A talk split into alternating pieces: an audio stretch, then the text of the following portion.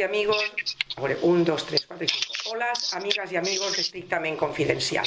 Pepa V una entrevista más con todos vosotros. Nuestro invitado de hoy nos ha visitado desde hace unos años en varias ocasiones. La primera en 2018, hace ya cinco años. Se trata del urbanista Joan Olmos Llorens. Tenéis más información acerca de él, no solamente en Google, en, Internet, en las entrevistas anteriores, como podréis comprobar si buscáis su nombre en el podcast estrictamente confidencial de iVoox. De todos modos, recordaré aquí que es doctor ingeniero de caminos por la Universidad Politécnica de Valencia, participa desde su juventud en movimientos en defensa del medio ambiente y el territorio. De hecho, es uno de los fundadores de AVIAT, la primera asociación ecológica valenciana en defensa de nuestro territorio.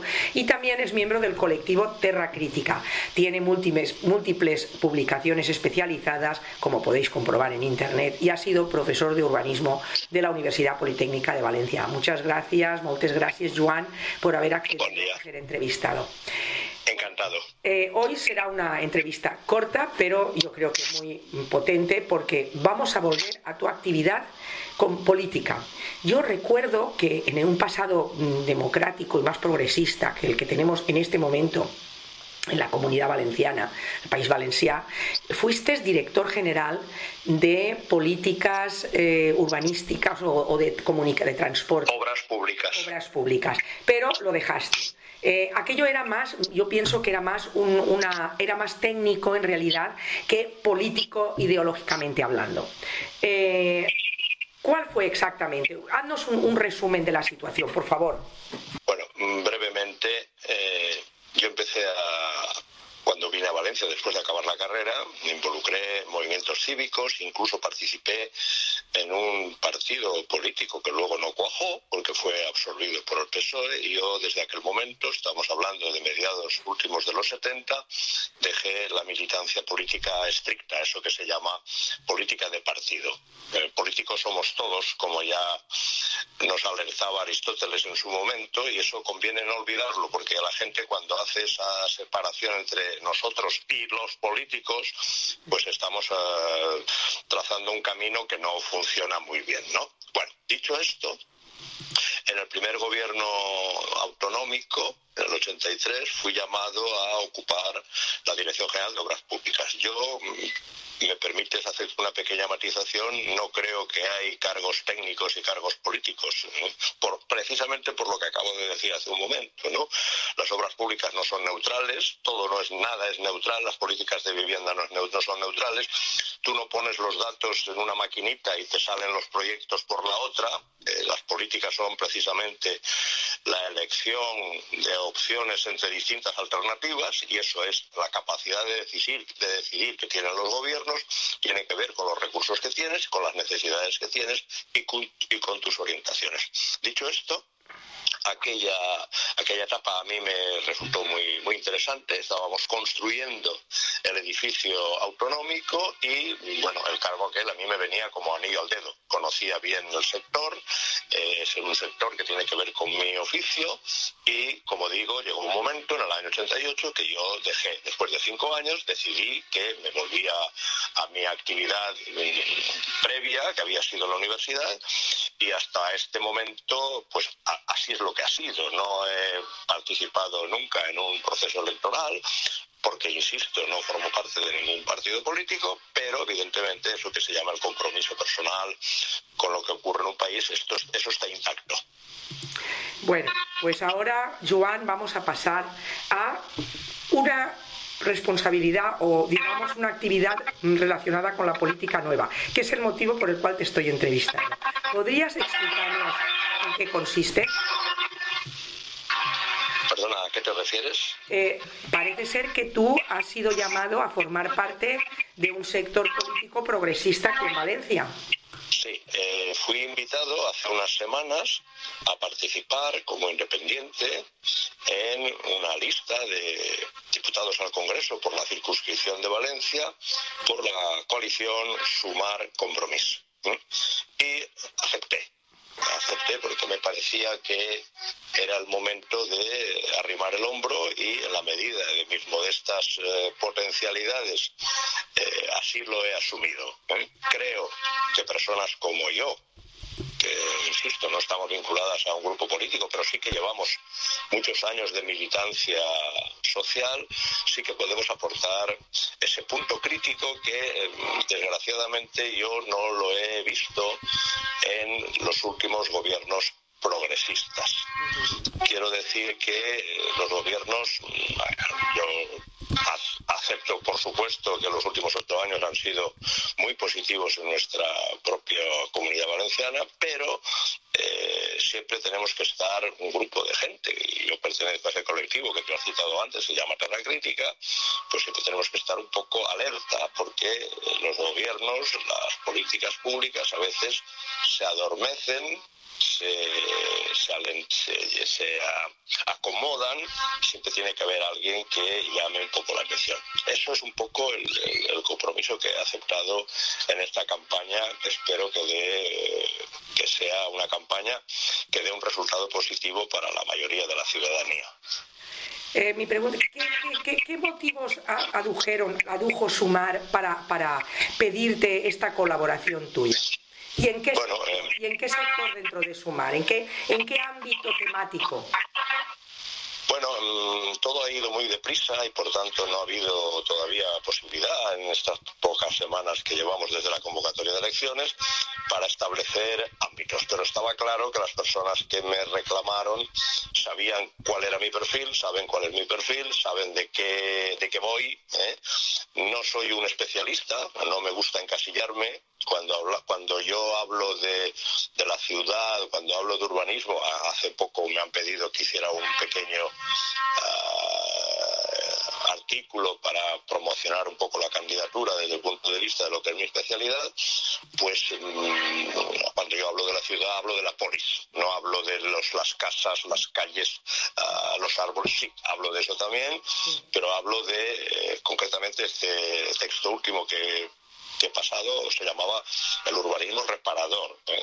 porque el urbanismo que hemos vivido, el urbanismo del crecimiento, es un urbanismo al que es un urbanismo al que debemos eh, decidir la clausura total y hablaría de otro urbanismo, con otro lenguaje, con otros medios, con otros instrumentos. ¿Para qué?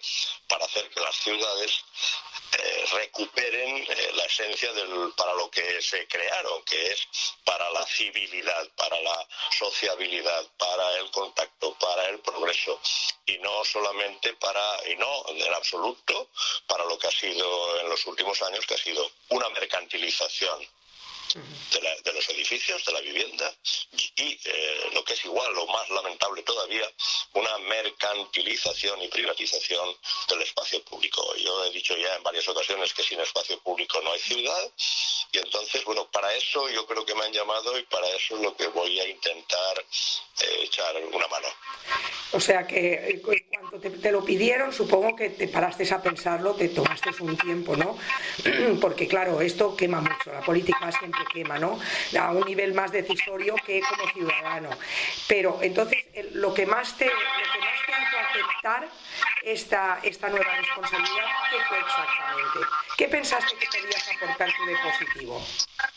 Bueno, pues yo lo que me no lo pensé mucho, esa es la verdad, ¿eh? porque ya en otra ocasión ya me hicieron una oferta y decliné y ahora me parece que la situación uh, que algunos han calificado de emergencia democrática exigía, exige que no nos quedemos eh, al margen, cada uno en la esfera en que pueda. Eh, no solamente se moviliza la gente participando en una lista electoral. Por cierto, voy en el puesto número 7, que de entrada no hay prácticamente ninguna posibilidad de que salga elegido. Pero bueno, era cuestión de hacer, de hacer fuerza, ¿no? Y mm, lo que puedo aportar ya lo he dicho. Eh, no, ya he dicho que no lo, no lo dudé en ningún momento porque me parecía que la situación de ahora no es ninguna broma y, hay que dar un paso al frente. Joan, eh, si no tuvieras que presentarte y fueras un ciudadano que, ha estado eh, por, la, por, la, por la ciudad, eh, por, por la polis, tú, a ver, explícame, ¿cómo nos convencerías, no para votarte a ti, cómo convencerías a la ciudadanía de la necesidad de ir a votar en esta ocasión? Bueno, pues mm, yo creo que muy sencillo. Yo creo que represento a un sector de, personas, de gente eh, que se han movilizado en los últimos años, desde los años 70, como tú has citado antes, en movimientos ecologistas, que luego han dado pie a, a diferentes grupos englobados en aquel eslogan tan bonito, ¿no? Del salvem, ¿no? Salvemos, salvemos la ciudad, salvemos el botánico, salvemos el cabañal. Y ese sector crítico, que hemos ido envejeciendo algunos, pero luego se ha ido renovando por la base, porque ha aparecido un sector joven que también está en estas historias, bueno, pues yo tengo que decir, eh, y, lamento mucho lo que me voy a decir, que somos los únicos que hemos venido eh, haciendo esa función. Y sin esa función, las políticas públicas están absolutamente cojas. Yo cuando oigo a determinados eh, dirigentes eh, progresistas, pues mezclar conceptos que son antagónicos como crecimiento sostenible, por citar el más, el más típico, ¿no? O, mm, bueno, apostar porque tenemos un déficit de infraestructuras. Bueno, pues estas cosas mm, me mueven a decir, oiga, ahí hace falta que haya gente como nosotros, eh, con pensamiento crítico, que ya sé que es un poquito complicado, ¿no? Porque ir contra corriente no es fácil. Decir, empezar a decir no a la ampliación de esto, no a la más viviendas, no al PAI de esto, no a esto, no a esto, bueno, pues eh, el mito del crecimiento, como explica muy bien Tim Jackson en su libro, que se llama Post-crecimiento, es un mito que está tan, tan arraigado en la sociedad que viene a decir algo así, que mientras la economía se desarrolla, la vida nos va mucho mejor, pues combatir ese mito del crecimiento solo se puede hacer, luego lo podemos hacer los que tenemos muy claro qué estamos diciendo. ¿eh? Y no solamente eso, sino que cuando decimos no, estamos diciendo sí. Eso lo explicaba muy bien un filósofo de la escuela de Frankfurt, cuando decía, algunos se creen que estamos siempre a la contra, no, estamos a favor. ¿eh? Y insisto que eh, decir no al crecimiento es decir sí a crecer en sabiduría, sí a crecer en bienestar, sí a crecer en solidaridad, sí a crecer en mejor ambiente para las ciudades, para el campo, etcétera, etcétera.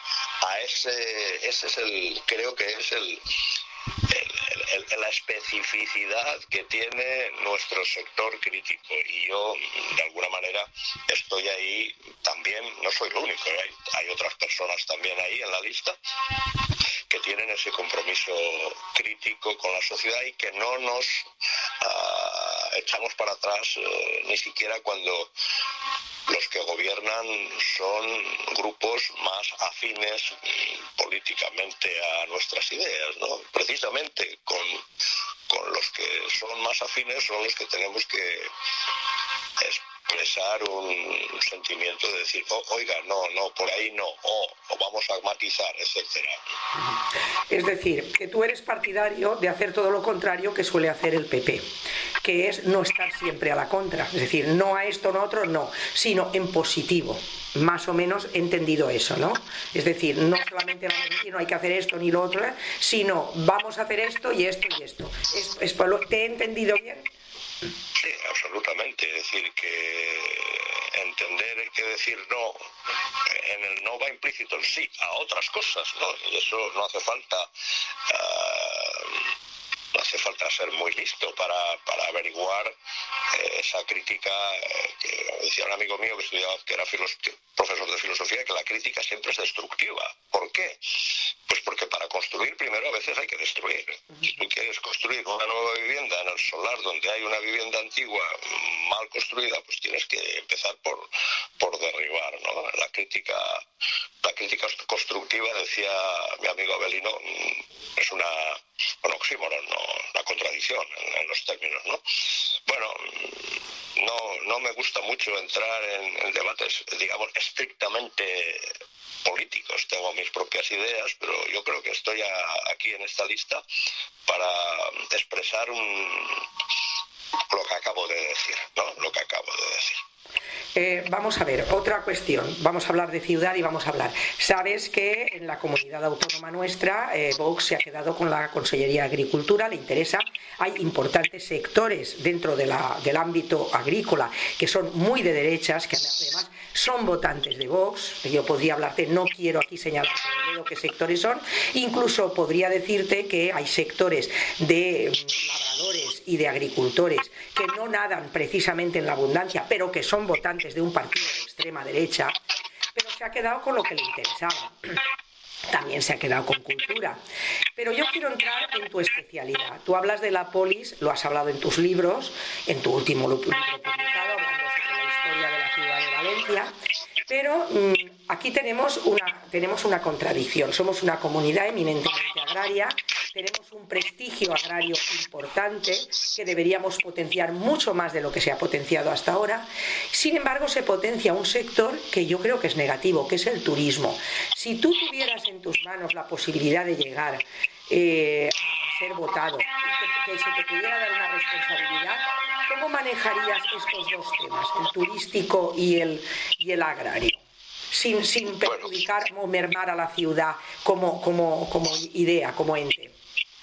Bueno, tú, acabas de decir que somos una comunidad eh, agraria, pero somos también un país de ciudades. ¿eh? el país valenciano es un país de ciudades, fundamentalmente también, ¿no? Yo en este último escrito que, que he enviado ayer digo algo así como que no hay que contraponer en absoluto ciudad y campo, ciudad y territorio, porque el territorio forma parte de una de las señas de identidad, de uno de los elementos de identificación ah, personales más inmediatos. Es decir, yo, mis primeras referencias en mi pueblo son, mi territorio próximo era el entorno de mi pueblo. ¿eh? Luego fui ampliando porque fui viajando, porque fui, eh, me fui a Madrid a estudiar, em, empieza la motorización y empiezas a, a, extender esos límites, pero mis señas de identidad primeras, igual que, que, la familia, ocurre con la familia, el núcleo familiar, fue, era mi pueblo y el entorno físico de mi pueblo. Y ese territorio es un territorio que además nos, nos proporciona todos los elementos para la vida humana, ¿no? Eso por un lado, ¿no? ¿Cómo actuaría si yo tuviera capacidad suficiente para tener eh, poder de decisión? Bueno, mm, yo creo que, que, en el tema del turismo está muy claro. Nosotros lo hemos publicado hace mucho. Carles Dols escribió un artículo que recomiendo su lectura porque ahí está comprendido lo que piensa él, lo que pienso yo y lo que creemos un grupo de gente que se llamaba Farts del Turismo, en castellano, hartos del turismo. ¿no? Todos en algún momento de nuestra vida somos turistas y por tanto no estoy diciendo que cerremos las puertas a la gente que viene de fuera en absoluto, porque también sería alguna, también sería alguna especie de fobia, ¿no? Ah, pero sí que hay que regularlo. Y una de las regulaciones básicas del turismo es haciendo que paguen. ¿eh? No, puede ser que vengan, que utilicen unos servicios públicos que pagamos los que estamos aquí y eh, ellos no paguen. En segundo lugar, ahí sí que es una cuestión de decisión política clara, una limitación absolutamente estricta del tema de los apartamentos y de los pisos turísticos. No puede ser que el turismo esté expulsando a los nativos de, la ciudad, a la gente que menos recursos tiene, porque a ver a quién le amarga el dulce de que le digan de que su pisito de 70 metros cuadrados se puede convertir en una pequeña mina turística si lo ponemos en manos de algunas de las plataformas que hay. Por lo tanto, yo creo que eso no he inventado nada, no he inventado nada y lo que hay que hacer es ponerlo en marcha. a mí me duele un poco que en el último gobierno del botánico, ah, en el tema de la tasa turística, ha habido tantas dudas, tan absurdas dudas, ¿eh? Cuando a veces lo que se está pidiendo es un euro al día, que es una cosa bastante ridícula, y que no haya habido una, una, unidad en la decisión para aplicar este criterio. Y en el otro tema, el tema de los apartamentos turísticos, está ocurriendo algo parecido, que hay dudas, hay dudas, hay dudas. ¿no? En cuanto al tema agrario, bueno, pues el tema agrario, eh, yo no soy un... He vivido en una comunidad agraria, que era la comarca del Horta, y mm, sé el valor, he ido poco a poco he ido poco a poco asumiendo y conociendo por qué el campo no era, no debía ser el, pariente pobre de la, de la reunión.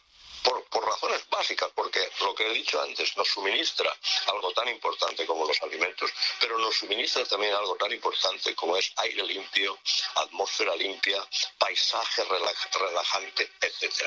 Esa huerta menospreciada ese menosprecio que alcanzaba también a los propios campesinos, campesinos, que eran gente de tercera o segunda o tercera categoría, lo hemos visto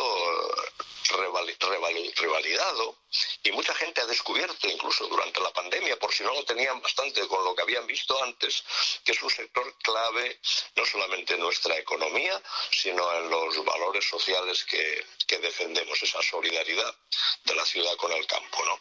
Y bueno, mm, si de verdad apoyamos la economía y la, la, alimentación de proximidad, esto fíjate que además tiene una repercusión importante en lo que llamamos el transporte internacional, el transporte marítimo. Sabemos que el ochenta y pico por ciento de las cosas que se mueven por el mundo vienen por vía marítima, que es un... ¿Por qué es así? Porque no pagan los costes, ni los costes laborales, ni los impactos que generan en, el medio, en los océanos, ni lo que genera la contaminación. Si de verdad empezamos a poner barreras a este comercio internacional, porque empezamos a valorar el comercio local, esa, falta de incluir los costes en el precio, que hace que un kilo de cerezas del otro lado del Atlántico sea competitivo con un kilo de cerezas de aquí, de la montaña de Alicante o de la, de la Serra Calderona, pues no tiene mucho sentido, ¿no?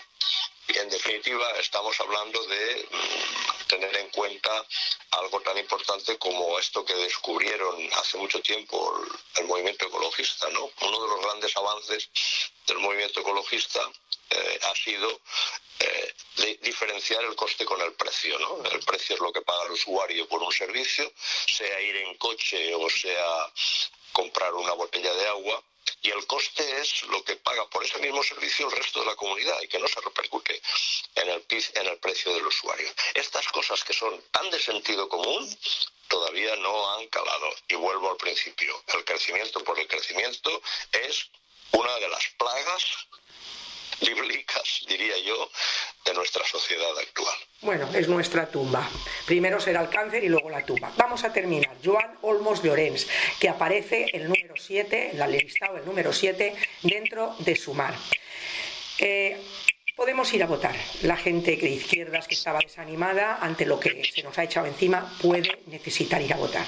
Pero tenemos un sector de la población que a mí me duele mucho.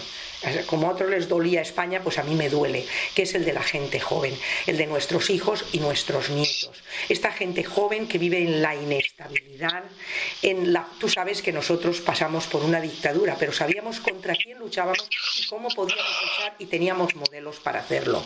También sabes que pudimos, vivíamos con con menos medios que los que, ahora es el despilfarro y el consumismo. Pero esta gente joven no puede acceder a la vivienda, no se puede independizar.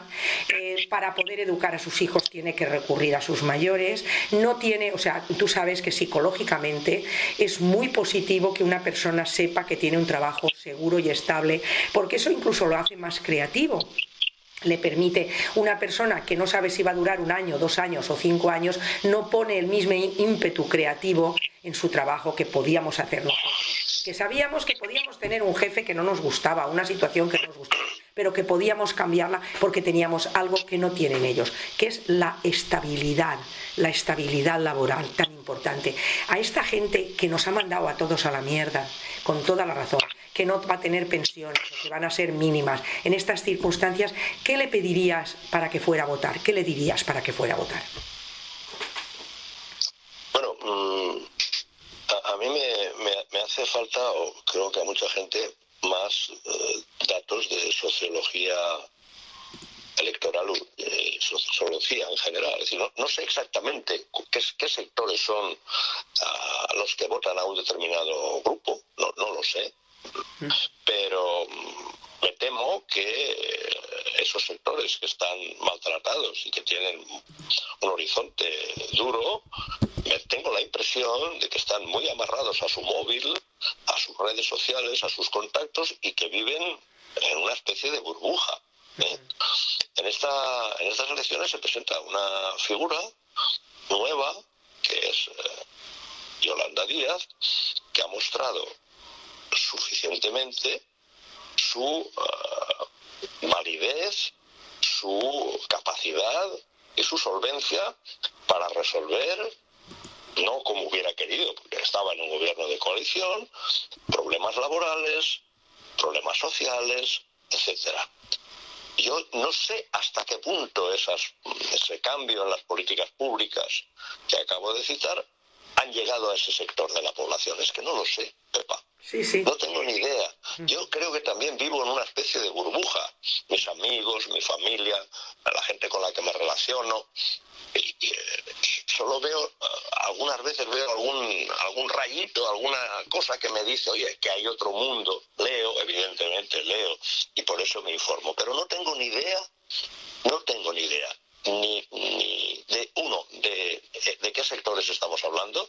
Anoche salimos a tomar una cerveza, mi mujer y yo, en el Cabañal, un local nuevo espectacular, lleno de gente joven, pero inmediatamente me di gente, me di cuenta que era gente joven que tenía un cierto nivel, porque esos sitios no es que sean muy baratos, pero muy caros, pero tienen un cierto nivel. Ahí yo no vi. Eh, me hubiera gustado parar la, sesión y haber, y haber hecho, a ver, mano alzada, ¿no? Eh, ¿Qué vais a votar? ¿Qué, qué pensáis? No tengo ni idea, Pepa, no tengo ni idea. Sí, sí.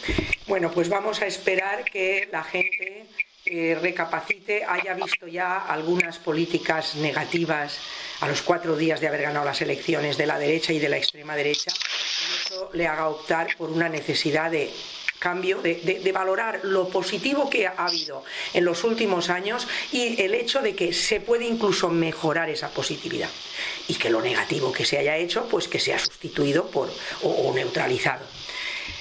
Eh, espero, Joan Olmos Llorens, que ese, número, ese, ese puesto número 7 se supere, se supere, no solo por ti, porque sé de tu valía, sino también por lo que implicaría de, de mantenimiento de una actitud progresista entre nosotros. Si quieres decirnos alguna cosa más, si no, eh, esta entrevista sale el día 19 de, julio, un poquito antes de que ya no podamos seguir hablando de, elecciones. Bueno, pues eh, lo único que se me ocurre decir es que hay que subir el ánimo, que hay que hacer una llamada a, los demócratas de todos los colores, insisto, de todos los colores, para que, eh, digamos, voten en positivo, ¿eh? no solamente por el miedo al lobo, sino porque voten a favor de actuaciones, de programas, de políticas progresistas y que asuman el compromiso, volviendo al principio, de que eh, políticos somos todos, no solamente los que están en la palestra de los gobiernos, sino la gente pie, cuando compra, cuando se mueve, cuando utiliza las vacaciones en un sentido, cuando lleva a su gente a la escuela, está haciendo política. Y eso hay que seguir haciendo pedagogía para que la gente entienda que no es un mundo uh, separado, esos mal llamados los políticos, no son una especie que llega de otro, de otro planeta del sistema solar o del sistema extrasolar, sino que somos, formamos parte de la misma comunidad y vamos todos en el mismo barco. Pues muy bien, Joan Olmos Llorens, esperemos que tengas mucha, mucha suerte y que Sumar tenga mucha suerte y gracias por haber accedido a ser entrevistado y a vosotras y vosotros, amigos, amigas de Estrictamente Confidencial, como siempre os digo, hasta la próxima entrevista.